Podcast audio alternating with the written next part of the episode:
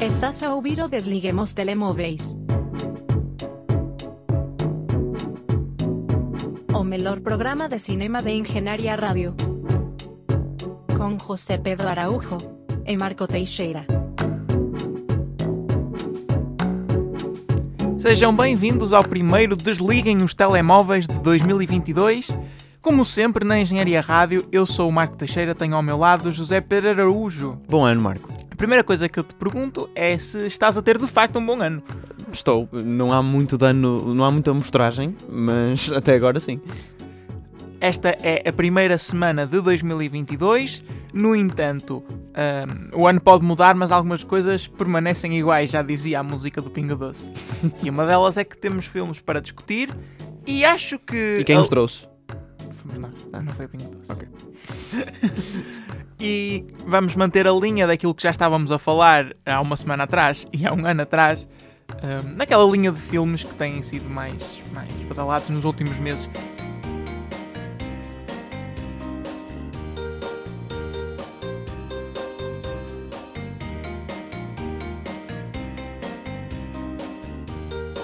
Vamos começar precisamente por algo que já destacamos aqui quando falamos dos filmes da, Way- da A24 eh, elegíveis para os prémios.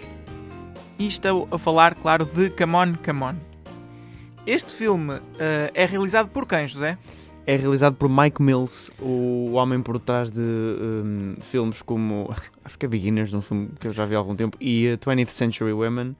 Um, Um estilo de filmes que eu acho que é assim todo muito parecido de eh, slice of life, tudo muito calmo. Sim, é um bocadinho, se bem que uh, Beginners é um bocadinho diferente, tanto é que demarcadamente uh, eu, eu já vi estes três filmes e, e Beginners destaca-se pela negativa para mim, como um filme que eu não gostei nada.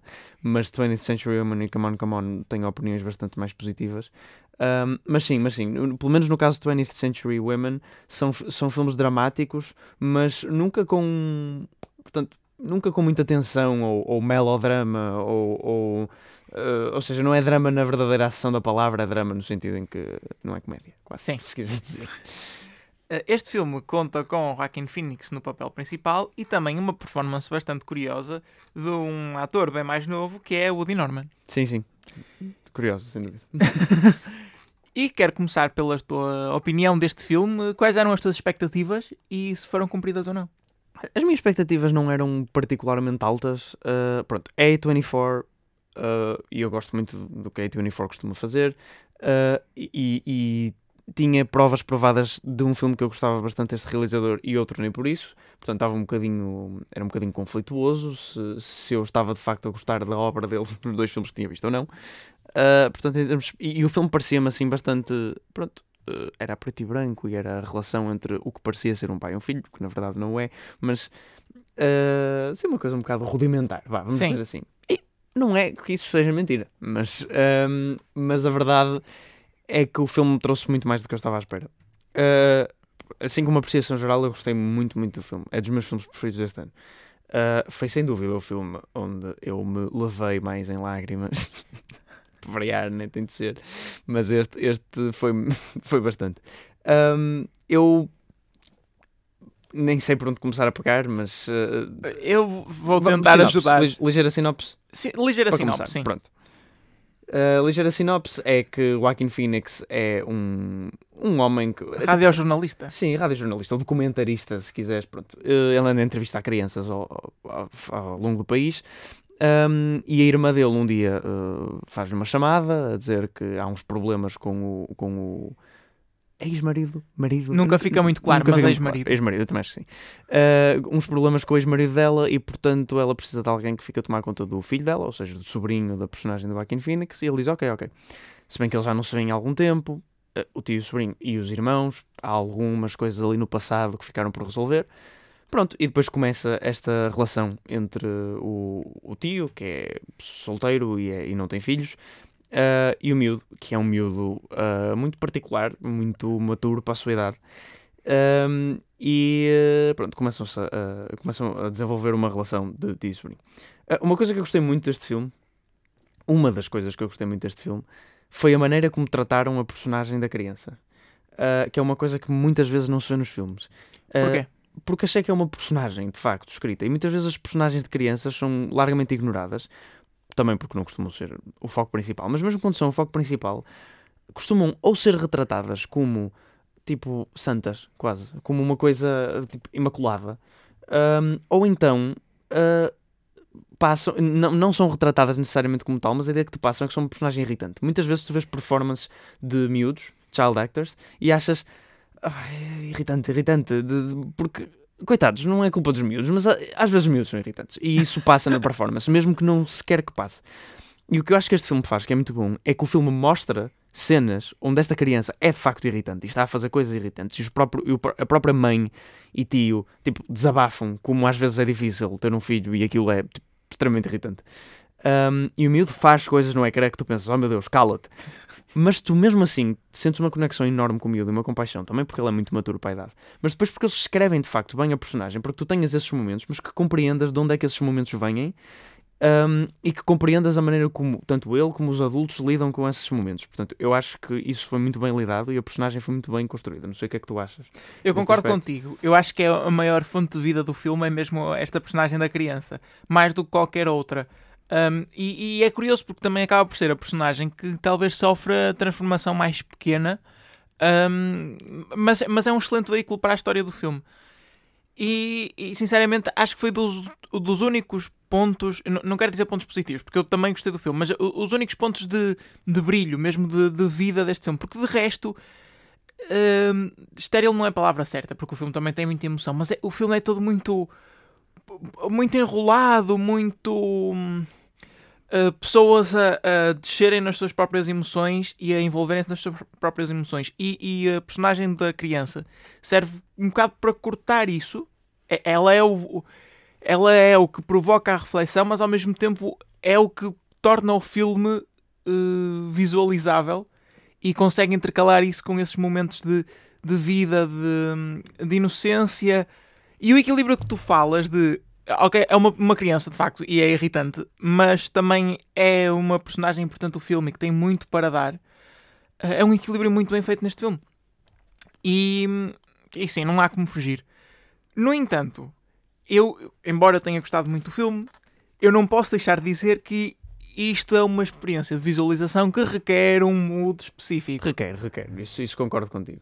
É... Eu, eu estava no mood específico.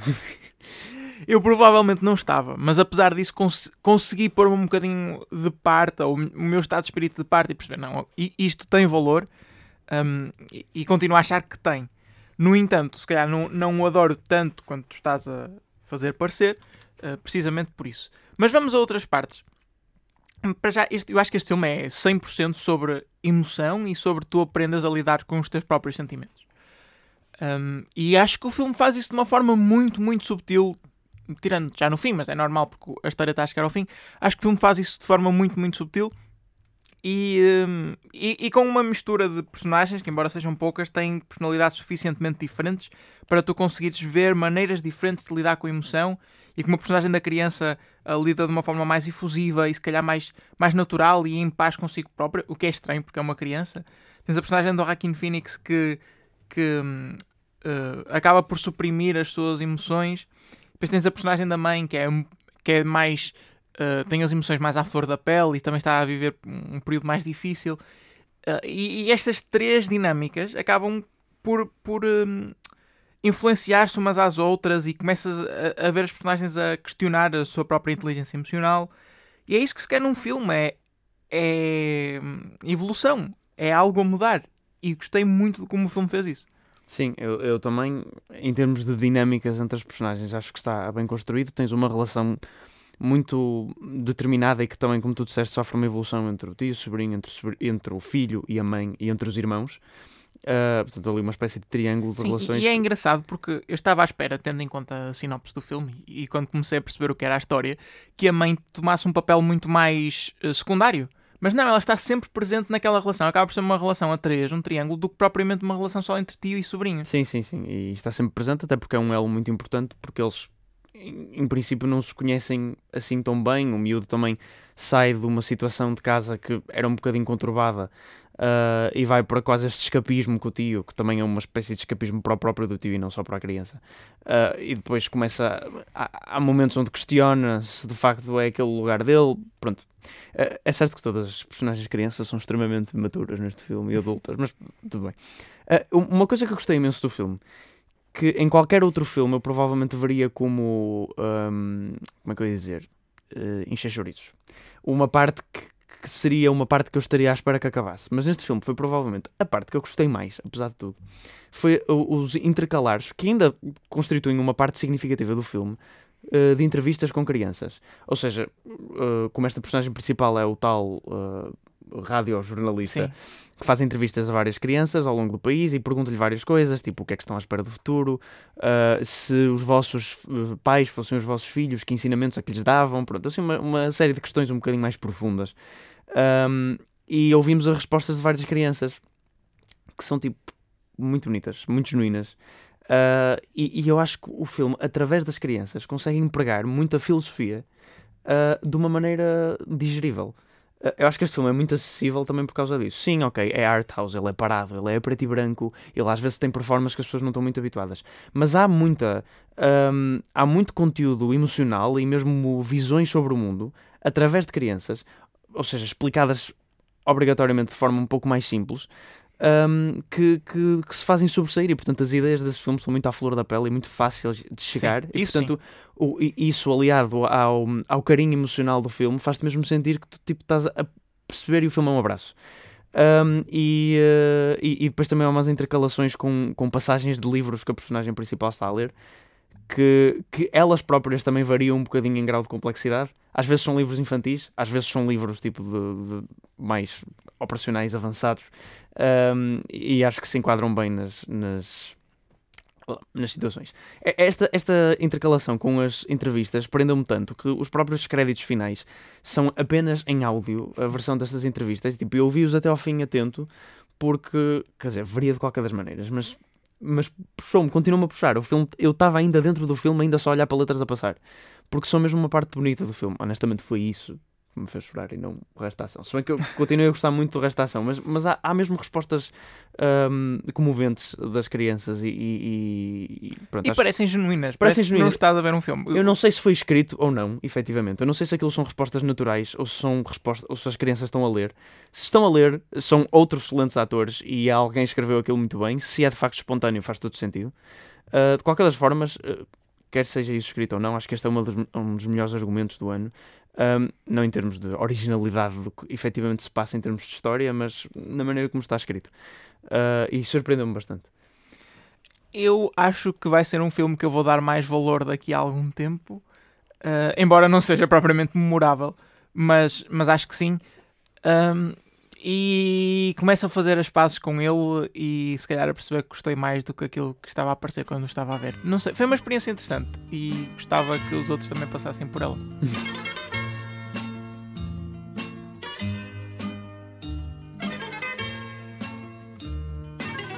Tu também viste The Lost Daughter, um filme da Netflix com Olivia Colman. Um, o que é que tu achaste? Eu achei. Ora bem, este filme é de Maggie Gyllenhaal, realizado por Maggie Gyllenhaal. É o primeiro filme dela. Ela que é uma atriz já bastante conhecida, irmã de Jake Gyllenhaal. Portanto, uma uh, família que te diz muito. Sim, eu também gosto muito dela como atriz. Um, e portanto, estava entusiasmado para ver o primeiro projeto realizadora como ela. Um, ainda por cima com Olivia Colman, Jessie Buckley, Dakota Johnson, três atrizes que, bastante boas. Um, e uh, este filme é sobre uma mulher que vai passar umas férias à Grécia, uh, sozinha. E depois descobre que tem três maridos, começam todos a cantar ABBA. não, uh, não, mas seria interessante. Um, não, ela vai, vai, vai de férias para a Grécia. E um, o, lá, pronto, ela está sozinha e encontra uma outra família muito grande, com filhos. E, uh, e, e a, a, primeira parte do filme é bastante interessante, porque tu estás a tentar perceber mais ou menos uh, o que é que está a acontecer, porque nada está a fazer particularmente muito sentido. É uma mulher de férias a olhar para coisas durante tipo 20 minutos. Estás um bocado, hum, ok, não, não faço ideia para onde é que este filme vai. Pronto, e depois, no fundo, sem querer dizer muito, é um paralelismo entre presente e passado uh, do, sobre estas férias que a mulher está a viver na Grécia e o passado dela com as filhas e o marido dela, a vida familiar dela. Sim. Pronto, e que visto que ela está sozinha de férias na Grécia, dá para perceber que ah, Algo se passou. algo se passou. Ahm, e ela, portanto, encontra, encontra esta família com muitos filhos e há também uma mãe que há uma, está numa situação mais ou menos semelhante em alguns aspectos a ela e, portanto, ela vê assim alguns paralelismos. Pronto. Ah, este filme é bem mais estranho do que eu estava à espera. Ah, não, Estranho a que nível? não no sentido em que ah, o argumento em si. Quer dizer, sim, o argumento em si. Não é metaf- propriamente muito metafórico, é um bocadinho, mas não é, não é surrealista nem nada do género. Mas o, o argumento que se passa, porque há, há definitivamente presente e passado, há dois, duas linhas de história a passar-se, apesar, aliás, desculpa, não é aliás nem apesar que eu quero dizer, é ah, outra palavra, outro conector, estou a lembrar. Olivia Colman faz da mesma personagem no presente que Jessie Buckley faz no passado. Portanto, ela, é- estamos no fundo a ver a história no presente e a história no passado mesmo no ecrã. Flashbacks, se quiseres. Um, e a história do presente gira à volta de um mecanismo de criar tensão que é um bocado. Eu não quero dizer ridículo porque eu gostei, mas é um bocado estranho. é um Pouco bocado- convencional. pouco convencional. É pouco convencional. Pronto. E, e apesar de ser revelado relativamente cedo no filme, eu não quero dizer o que é porque acho que faz parte da experiência de visualização. Um, e, e pronto, é uma coisa que tu não estás à espera que vá criar atenção e que, vá, e que vai de facto desencadear o, a- a- o grande argumento da parte do presente até ao fim do filme. E tu pensas, tipo, a sério é isto? Um, mas acho, mas acho que, que navegam isso de forma interessante. Aliás, a minha crítica maior ao filme é que as cenas do passado são muito, muito mais desinteressantes e desnecessárias que as cenas do presente. E acho que é uma coisa que o filme faz mal.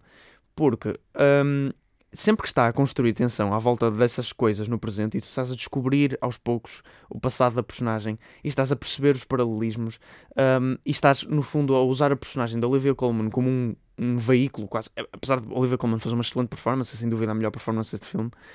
Um, e, e que no fundo estás a ver ela ali tipo um fantasma, porque ela é um bocado. Não quero dizer deprimida, porque não é- não é deprimida, mas, mas é um bocado. É uma personagem da Olivia Colman. Sim. Tem que ser inerentemente deprimida. É bem deprimida, é um bocadinho amarga, vá. É um bocadinho amarga sobre a vida passada e está ali going through the motions, às vezes um bocadinho. Ah, é uma mulher um bocado má. Não é bem má, ela também é simpática, mas é, é- pronto, é, é uma mulher realista, uma personagem também escrita de maneira realista. Não estou a dizer que as mulheres são más, mas.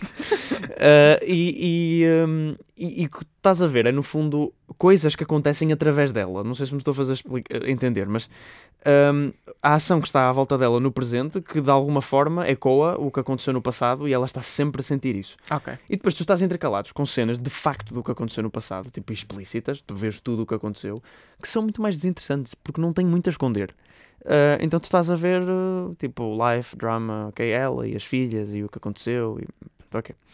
Ah, acho que eram desnecessárias, ou pelo menos tanto, passar tanto tempo nelas, ah, e desperdiçar uma atriz como Jessie Buckley, que é uma excelente atriz, é do... aqui- o filme do Charlie Kaufman, ah, como é que se chama? Ah, I'm Thinking of Ending Things. Uh, que pronto, que eu lembro-me que foi uh, o ponto alto para mim nesse filme, porque eu não gostei pro- propriamente do filme, mas adorei a performance dela. Um, e uh, não sei, pareceu um bocadinho desperdiçada aqui, porque essas cenas eram de qualidade bastante inferior. Então parece que tens dois filmes. Parece que tens um filme extremamente convencional sobre family drama que já viste 500 vezes e que. Claro que não és bem já visto 500 vezes, porque eh, há uma outra camada adicionada por causa da ação do presente. Mas uh, o que se passa no presente é bem mais interessante, porque quer dizer, é uma mulher em férias sozinha que interage com outras famílias e que por causa disso vê. pá, acho, que, acho que há mecanismos mu- muito mais interessantes. Ahm, pronto, em termos de performance, acho que é uma, boa, uma excelente performance da Olivia Colman e depois Dakota Johnson também está bem.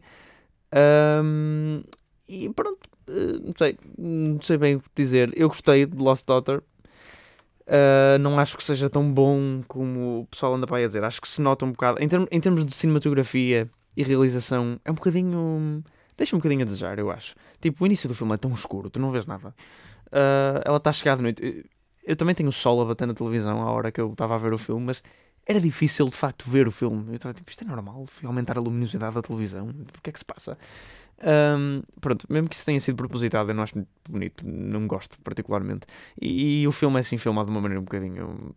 pá, não sei. eh, às vezes tem shots meio granulados da praia, outras vezes tens nas cenas especialmente do passado a câmera um bocado a, a flutuar de um lado para o outro, tipo, tipo Succession.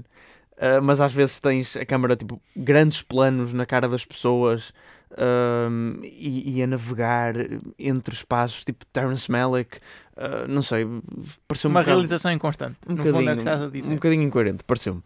Um, pronto, mas em termos da capacidade de Maggie Gyllenhaal coordenar atores, certamente que correu bem, porque, ou pelo menos escolheu bem os atores, porque, porque isso está bem.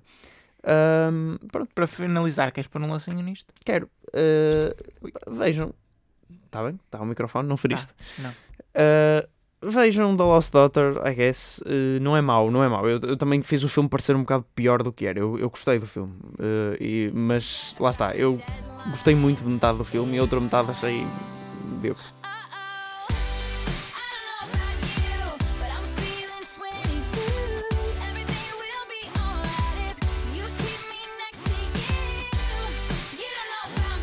Para concluir a edição desta semana, vamos falar de alguns filmes que estamos uh, a antecipar neste ano que começou. Um, vamos fazer aqui um apanhado. Provavelmente não iremos falar de todos, todos aqueles que nós queremos ver, mas foi o, os que nos lembramos e, e, aqueles que estamos mais com maiores expectativas. Vamos começar por Everything Everywhere All, All at Once. Ora, este é um filme. Adivinha de que estúdio é este filme, Marco? Uh, vou dizer A24. Vais dizer corretamente. Uh, é um filme da A24 realizado por uma dupla de realizadores uh, conhecida, ou que se fazem conhecer como Daniels. Um, Porque é Dan e Daniel. Ora, então eles são os Daniels. A dupla por detrás de Swiss Army Man, também da A24. Um, um filme que conta com o cadáver de Daniel Radcliffe que dá muitos puns. Pronto. Uh, um filme que eu gostei, mas não achei tão hum, inovador em conceito e revolucionário como e também é realizador do videoclipe de Turn Down For What. É verdade, do, do, de quem é isso? DJ Snake e Lil Jon. Sei que é um bom videoclipe, é aquele, é aquele onde tens tipo as pessoas a caírem de andar em andar, né? E tipo tens, tens alguém gordo e tens. Já não lembro bem. mas, mas, mas sim, é um videoclipe icónico. Um, pronto, e Everything Everywhere All at Once, acertei o título, acertei, que conta com Michelle Yeoh como protagonista. Uh, é. Eu estou a basear-me no trailer, porque eu vi o trailer e achei isto completamente louco. Eu não acho que este vá ser um bom filme, não me parece. Mas é um filme definitivamente que eu estou curioso por ver. Está um bocadinho na linha de, se formos para filmes que eu acho que é da 24, o, o Under the Silver Lake. Lembras desse filme com Andrew Garfield? Não. Pronto, é um filme muito estranho, um filme que parecia que não ia ser muito bom, um filme de facto que eu não gostei muito, mas que há muita gente que gosta imenso, que é sobre um gajo que começa a descobrir teorias da conspiração e começa a entrar pelas teorias, mas é tipo uma comédia, mais ou menos. Uh, e tem cenas muito estranhas e tem cenas definitivamente memoráveis. Pronto, eu acho que este filme vai cair na secção do memorável, mas um bocado confuso e não muito bom. Uh, nomeadamente, este Everything Everywhere All at Once lida com conceitos do multiverso. Sim, como se não tivéssemos uh, suficiente Já, já disso. falaste muito do argumento estranho, mas nunca o, o, elucidaste os nossos ouvintes sobre qual é o argumento. Pô, repara, eu não tive uma ideia muito forte do que é era o argumento. O que o trailer mostra é sobre uma mulher que tem uma vida normal e um dia vai tipo à contabilista ou assim uh, e experiencia algum tipo de experiência extracorporal onde tipo é ela, mas é outro ela, e depois começam a vir outros elas e ela tem várias versões dela e depois, e depois o trailer é estranhíssimo. E depois há googly eyes como há no, no póster por todo lado e, e, há pessoas com a cabeça a arrebentar e a, a transformar-se em confetis. Eh, portanto, há toda uma série de ideias a serem exploradas. O trailer visualmente é muito interessante, até porque emprega muitos elementos de um filme de ação.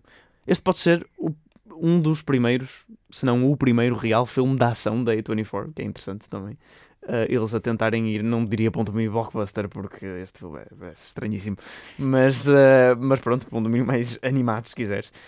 Uh, e pronto, estou curioso para ver, porque não sei genuinamente o que é que vai sair daqui. Depois, temos também a estrear em 2022 The Batman, um filme de, de, de, Que personagem icónica é que este filme traz para o ecrã?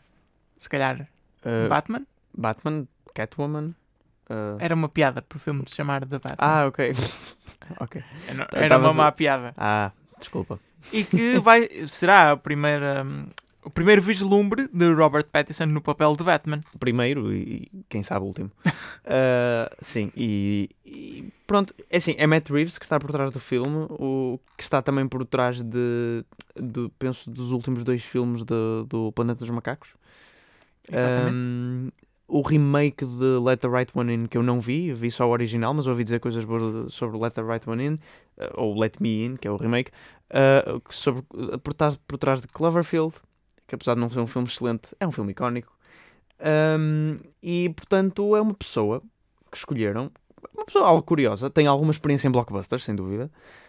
Um, eu não sei bem o que achar deste Batman, porque hum, é, é assim, parece pelos trailers e pelo, pelo- estilisticamente parece que se está a esforçar um bocadinho demasiado para ser sombrio e não sei o quê. E tipo, essa vibe foi muito bem, foi muito bem.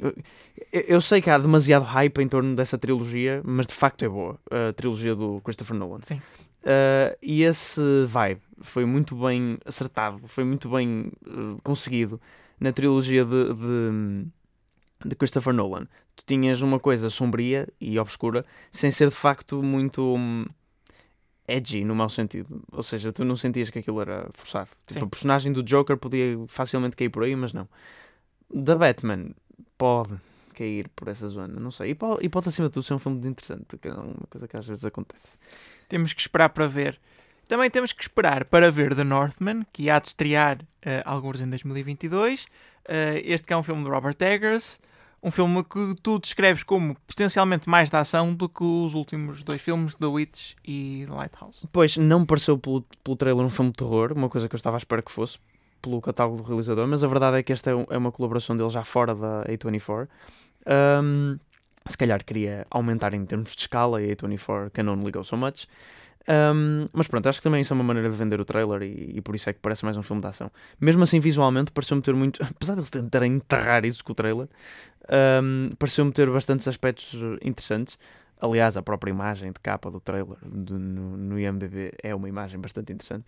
Uh, o filme conta com um elenco espetacular. E, e eu acho que Robert Eggers, até agora, uh, pelo menos o, ar que eu vi dele a, a fazer em The Witch, mais, não é? Do, The Lighthouse, um, de filmes de época, ou de outra época, acho que ele tem um sentido de estética muito bom. E isso também se vê com este trailer. E, e- e ir para uma zona tipo século X de Vikings, que é uma coisa que normalmente, quando é explorada no cinema, é explorada de forma tão superficial. São tipo aqueles épicos Sim, maus, maus do Ridley Scott, não é? Sim. Era amado o Ridley Scott, tipo Exodus, Goddess and Kings. Eu sei que isso não é Vikings, eu sei que isso não é século X, mas eh, pronto, por aí. Normalmente são coisas tipo, super superficiais. Uma tentativa de recriar aqueles clássicos de Hollywood, do Cecil B. DeMille, ahm, que caem muito flat. E, e gostava de tentar ver Robert Eggers a fazer isso, se bem que eu acho que isto é a ideia que o trailer dá, mas o filme na verdade vai ser outra coisa, vai ser uma coisa mais estranha. E... Porque a ideia que, o que o trailer dá é um miúdo que lhe assassinaram o pai, ele era o herdeiro do trono, assassinaram-lhe o pai e imprisionaram-lhe a mãe, o tio fez isto, e portanto ele cresce e vai se vingar do, do tio e, e libertar a mãe. Ahm, e pronto, ok, isto parece uma coisa relativamente convencional e o trailer põe assim, mas tu começas a ver glimpses de imagens que, tipo, neste tipo de narrativa não se enquadram muito bem E depois tu olhas para o realizador e Exatamente. percebes. E enquadram-se na obra de Robert Eggers. Portanto, eu estou à espera de mais do que o trailer me prometeu. E o que é que estás à espera de The Next Goal Wins? Ou melhor, sem o de Next Goal Wins. Este é um filme de Taika Waititi, a contar com Michael Fassbender, que vai tratar da equipa eh, eh, da Samoa Americana de Futebol depois da sua derrota de 31-0 contra a Austrália histórica. Exatamente, podem encontrar estas imagens no YouTube. São muito engraçadas. Eh, e pronto, e, eh, acho piada porque é Taika Waititi, ele tem jeito para comédia, isto definitivamente há de ser um filme de comédia. Acho um assunto interessante, não há muitos filmes que se façam sobre futebol, os que há, golo, eh, não são muito bons, portanto... Nope. Nope é um filme de, de, de, de- de- Jordan. Jordan Peele, obrigado. Um, que não sabe muito, Não mas sabe vai nada. estrear e é um filme de Jordan Peele, portanto há, há aquele formato e vamos Sim, está, assumir que é igual. Está unicamente aqui por essa razão, não sabe nada sobre este filme, mas deixa um comentário. Uh, Jordan Peele lançou uma marca, definitivamente. Ele só realizou dois filmes, porém tu sabes definitivamente qual é a marca de Jordan Peele. Porquê? Porque além dos filmes que ele lançou, há Antebellum, há Candyman, há outros que não me estou a lembrar. Há a versão do Twilight Zone dele também. Um, portanto, há todo um, um género que ele quase que lançou. A questão é que nada nesse género é bom, exceto os filmes que ele próprio realiza. Portanto, uh, pelo menos na minha opinião, Antebellum não é bom, Candyman é péssimo. Um, e eu gostei bastante de As e Get Out. Portanto, estou muito ansioso para ver Nope, no sentido em que, se de facto é o homem à frente que consegue tornar, pelo menos, o, o que ele está encarregue bom, ou se ele está a começar a entrar uh, na, na própria, tipo, onda... Os filmes que ele produz, se vai começar a realizar. Pois, se, se, se, vai começar a entrar nessa onda ele próprio e se vão começar a ser maus. Uh, não sei, eu acho que Jordan Peele é um realizador destinado para mais tarde ou mais cedo uh, ter um downfall. Eu acho que ele tem bastantes paralelismos com M. Night Shyamalan. No, no estilo de realização, no estilo de escrita e no, no, tipo de aclamação da crítica que ele teve. Estranhamente, eu concordo contigo. Eu, eu, acho que há alguns paralelismos, pronto, tirando tipo, a questão da carga racial que ele gosta muito de, de empregar. Uh, estabelecendo esse paralelismo, Nope seria Signs, portanto, um filme que não é muito bem recebido pela crítica, mas que acaba por ser o meu preferido. Portanto, espero que sim. E, e a partir daí é sempre a descer. The Unbearable. Ai, The Unbearable Weight of Massive Talent uh, é um filme com Nicolas Cage que tu também estás a antecipar bastante. Porque é um filme que Nicolas Cage faz dele próprio. Uh, e uma, uma versão neurótica dele próprio uh, que é contratada ou paga por uma celebridade que gosta muito dele para passar uma semana com ele ou uma coisa assim. Pronto. Um, é, é assim, mais uma vez, estou curioso para ver este filme por causa do conceito. O trailer é mau, na minha opinião. Uh, não parece um filme muito bom. O próprio Nicolas Cage disse que não viu o filme.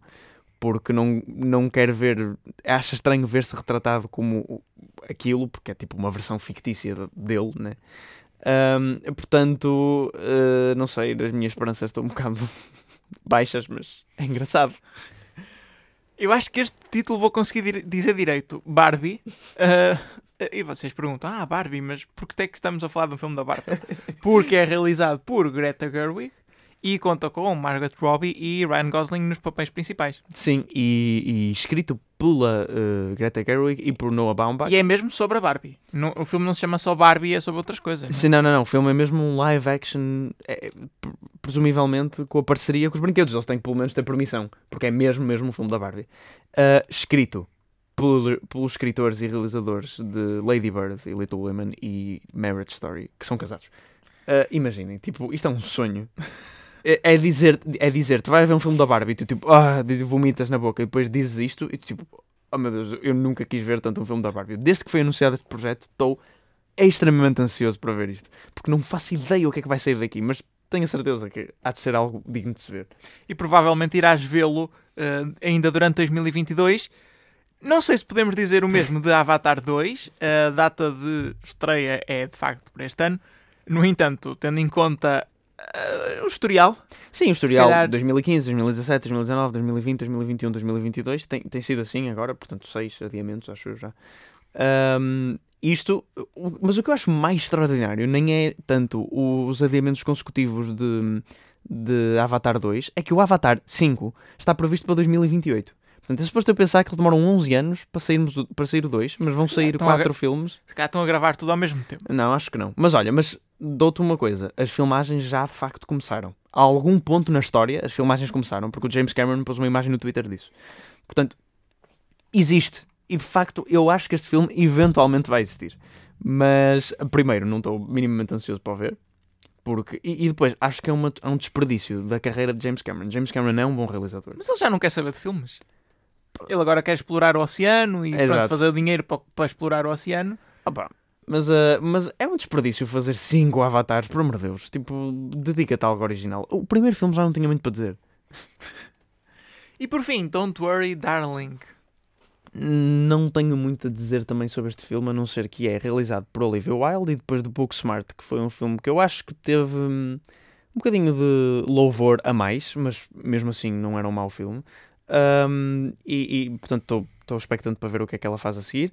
É um filme que conta com Florence Pugh, portanto, uh, também uma atriz que eu gosto bastante e estou sempre curioso para ver. Um, e não sei, houve algo, uh, já vi uma entrevista ou outra dela falar sobre este filme, houve algo que me pareceu um bocadinho diferente aqui, debaixo de. não sei. Mas depois de ver um filme como Booksmart, eh, se bem que mesmo Booksmart, Booksmart para um filme de comédia americana, assim tipo high school, tinha alguns elementos um bocadinho fora do comum. Uh, e pode ser que se, se isso translado para o drama, que pronto, normalmente dá sempre para explorar coisas um bocadinho mais interessantes. Muito bem, isto conclui a nossa viagem pelos filmes que, que mais antecipamos para 2022. Uh, esperamos que tenham gostado das nossas sugestões, que também estejam uh, expectantes por, por filmes em geral. E já sabem que podem contar connosco para depois os dissecarmos aqui neste programa, se calhar de forma menos competente do que estariam à espera. Tens algum desejo para 2022 para os nossos ouvintes? Que o cinema seja ainda melhor do que foi em 2021. Que, foi que haja cinema. Que haja cinema, pelo menos, não. Estou a ambicionar um bocadinho mais alto. Ok. Muito obrigado por nos ouvirem. Nós prometemos continuar aqui no próximo ano, uh, sempre a fazer-vos companhia na Engenharia Rádio. Obrigado.